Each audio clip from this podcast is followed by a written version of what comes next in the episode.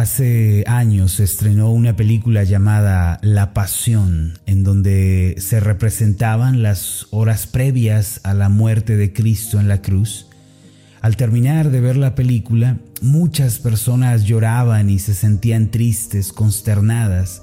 Cuando se les preguntó la razón de sus lágrimas, algunos dijeron que se sintieron conmovidos por las atrocidades que sufrió Jesús.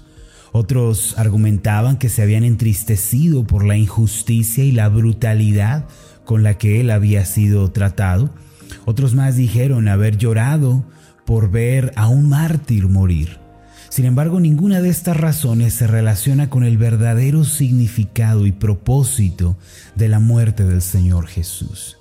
Jesucristo no fue un líder político ni un revolucionario, ni un hombre que murió defendiendo algún ideal. La razón de su muerte fue expiar los pecados de su pueblo, pues al derramar su sangre inocente, él podía reconciliar a los escogidos de Dios.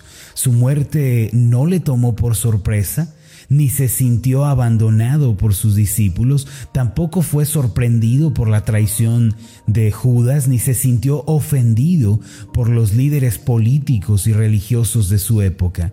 De hecho, él sabía perfectamente cómo debían suceder las cosas.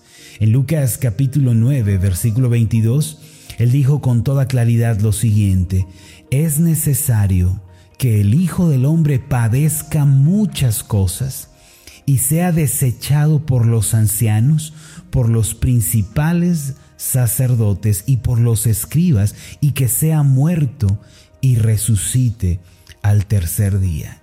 Además, en Mateo 26, versículo 31, podemos leer lo siguiente.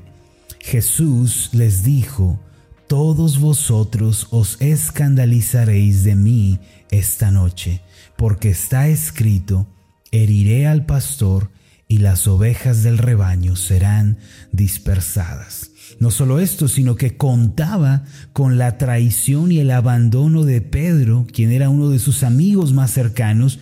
Él ya contaba con el abandono de Pedro en el momento más crítico. Por eso le dijo en el versículo 34 de este mismo capítulo de Mateo 26 lo siguiente, de cierto, de cierto te digo, que esta noche, antes que el gallo cante, me negarás tres veces. No obstante, estas cosas no fueron lo que afectó el ánimo del Señor, pues él sabía con toda claridad el propósito de su muerte. Él sabía que no eran los judíos ni los romanos quienes le estaban llevando a la cruz, sino que era Dios mismo poniendo sobre él el pecado de su pueblo para que por medio de su sacrificio sus amados pudieran ser reconciliados con Dios. El Señor Jesús declaró, en Juan capítulo 10, versículos 17 y 18, que el morir en la cruz era un acuerdo eterno entre el Padre y el Hijo. El pasaje de Juan capítulo 10, versículos 17 y 18 dice así, por eso me ama el Padre, porque yo pongo mi vida para volverla a tomar. Nadie me la quita, sino que yo de mí mismo la pongo tengo poder para ponerla y tengo poder para volverla a tomar. Este mandamiento recibí de mi Padre. La frase nadie me la quita unida a la expresión yo de mí mismo la pongo, nos revela que las falsas acusaciones de los judíos, la crueldad de los soldados romanos, las circunstancias en las que todo esto sucedió, era algo que el Señor ya había considerado. Quizá uno de los pasajes que mejor describen el propósito de la muerte del Señor se encuentra en el Antiguo Testamento, en Isaías capítulo 53, versículo 6. Acompáñeme a esta porción de la Escritura. Allí podemos leer lo siguiente. Todos nosotros nos descarriamos como ovejas. Cada cual se apartó por su camino y aquí viene lo revelador del asunto, mas Jehová cargó en él el pecado de todos nosotros. Jesucristo murió llevando el pecado de la humanidad para que por su sangre al creer en Él, llegáramos a estar reconciliados con Dios.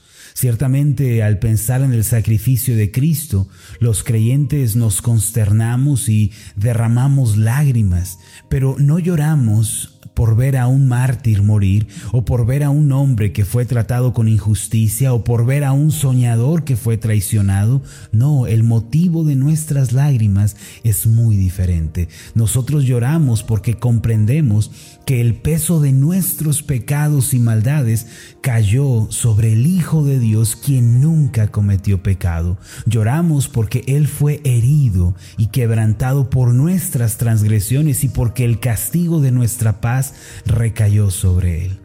Además lloramos porque nos sentimos indignos de siquiera mirarlo, pues somos pecadores y nuestras maldades nos avergüenzan. Somos constreñidos en nuestro corazón no por un acto de injusticia por parte de los judíos, sino al entender nuestros pecados y admirar la pureza de Jesucristo. Por esta razón, el motivo de nuestras lágrimas es muy diferente a la razón por la que muchas personas lloran. Muchos lloran de impotencia, lloran por indignación, pero nosotros lloramos por nuestros pecados y por la obra redentora que Cristo llevó a cabo en favor nuestro. No vemos a un hombre golpeado por los hombres, no, vemos a un hombre golpeado y azotado por Dios. Todo lo que vemos en la cruz del Calvario, mis amados, es la ira justa de un Dios santo descargada sobre su Hijo en favor de los hombres. A veces en mis talleres de teología les pregunto a mis estudiantes, ¿quién puso a Cristo en la cruz? Y dejo que ellos piensen. Entre ellos están los que responden los judíos, dicen algunos, otros dicen los romanos y otros más dicen una sociedad injusta y malagradecida. Sin embargo, después de leer algunos versículos bíblicos, se hace un silencio profundo porque descubrimos que no fue ninguna mano humana la que planeó la muerte del Señor Jesús, sino que fue la mano de Dios la que puso a Cristo en la cruz. Si usted lee segunda de Corintios capítulo 5, versículo 21, encontrará lo siguiente. Este pasaje señala esto, al que no conoció pecado, es decir, Jesucristo, por nosotros lo hizo pecado, para que nosotros fuésemos hechos justicia de Dios en él. En otras palabras, el que era justo tomó el lugar de los injustos, para que los injustos pudieran tomar el lugar del justo. Y si lee además Romanos 3, 24 y 25, encontrará esto. Siendo justificados gratuitamente por su gracia, mediante la redención que es en Cristo Jesús, a quien Dios puso como propiciación. Note que dice que no fue eh, el pueblo judío, no fue eh, los romanos, sino dice aquí claramente que Dios puso como propiciación, es decir, el sacrificio, Dios lo puso por medio de la fe en su sangre para manifestar su justicia a causa de haber pasado por alto en su paciencia los pecados pasados. Cuando uno considera esto puede decir qué gloriosa es la cruz de Jesucristo. Cristo se interpuso entre la ira del Dios Santo y la humanidad. Él recibió el castigo justo de todos nosotros. Por eso, solo aquellos que creen en Cristo como Señor y se aferran a la cruz, ya no van a experimentar el juicio y el castigo de Dios en el día del juicio final. Ciertamente nuestras lágrimas son muy diferentes a las lágrimas del mundo. Ahora, antes de terminar esta meditación, quiero invitarlo a contemplar conmigo, a la luz de la palabra de Dios, la gloriosa obra de Cristo en la cruz. En Marcos capítulo 15, en el versículo 34 está escrito lo siguiente, y a la hora novena, Jesús clamó a gran voz diciendo, Eloi, Eloi, lama sabactani, que traducido es, Dios mío, Dios mío, ¿por qué me has desamparado? Imagine por un momento un cuadro de Jesucristo, quien fue clavado en la cruz y murió por nosotros. La noche anterior a su crucifixión, Jesús fue apresado y azotado brutalmente 39 veces con un látigo de cuero. De acuerdo con los registros históricos, el extremo del látigo eh, tenía cinco trenzas y cada una de ellas tenía incorporados ganchos de metal. Por eso cada vez que el látigo tocaba la piel del Señor, ésta se desgarraba y brotaba entonces la sangre. Además, por una corona de espinas que habían puesto sobre su cabeza a manera de burla, la sangre también corría como arroyos por su frente. Por los clavos que traspasaban su cuerpo, la sangre bajaba de sus manos y de sus pies. Eventualmente sus manos y pies fueron desgarrados por su propio peso cuando él colgaba de la cruz y su costado, que fue traspasado por una lanza, vertía sangre y agua. Los soldados se dividieron sus ropas echando suertes mientras el Señor permanecía colgado en la cruz. Aunque muchos pintores han tratado de retratar esta escena, lo cierto es que todos distan de la realidad. En algunos cuadros, los cuales eh, no recomiendo tener ni considerar como sagrados, ya que diluyen y desprestigian la obra de la, de la cruz gloriosa. En muchos de estos cuadros el Señor Jesús aparece con una túnica que cubre su cuerpo, pero en las torturas romanas los que eran crucificados colgaban de la cruz completamente desnudos a manera de humillación. Por eso el Señor Jesús estaba en aquella cruz desnudo, sin nada que cubriera su cuerpo, humillado y ensangrentado. Contemple el día de hoy a Jesús quien fue colgado en la cruz. Este es el Hijo de Dios. Es el Cristo que cargó nuestros pecados, quien fue colgado en una cruz como si hubiera sido el peor de los criminales. Todo para salvarnos de nuestras maldades y librarnos de la ira de Dios, siendo Él puro y santo. Trate el día de hoy de sentir el dolor del Señor. Vea por fe a Jesucristo, cuya carne fue desgarrada y cuya sangre fue derramada por nosotros. Él estuvo en esa cruz solo por amor hacia nosotros. Jesucristo cargó su cruz hasta el Gólgota como un cordero que es llevado ante el trasquilador. Mis amados, todos somos pecadores y la Biblia nos dice con toda claridad que la paga del pecado es la muerte. Alguien tenía que pagar el precio por la humanidad. Alguien debía morir por causa del pecado.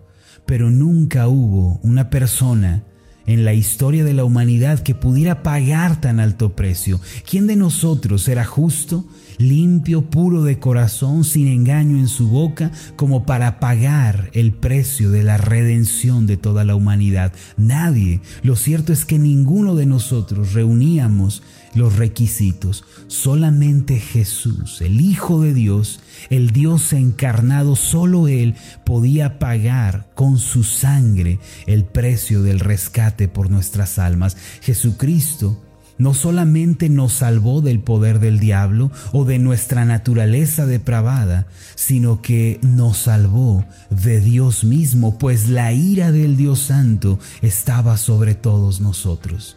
Este es el mensaje del Evangelio, que Jesucristo nos salvó de Dios. Jesucristo nos salvó de la ira de un Dios santo, de un Dios indignado por el pecado de la humanidad.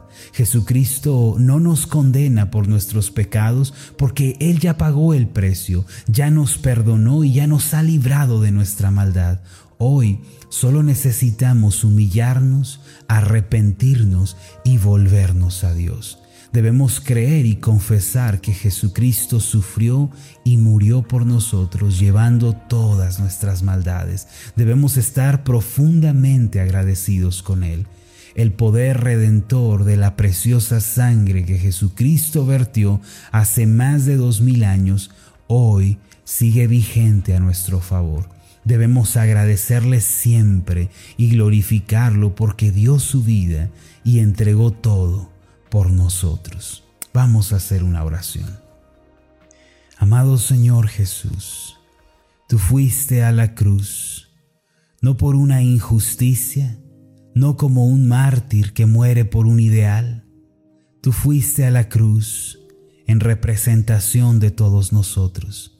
Fuiste a la cruz llevando el pecado de la humanidad.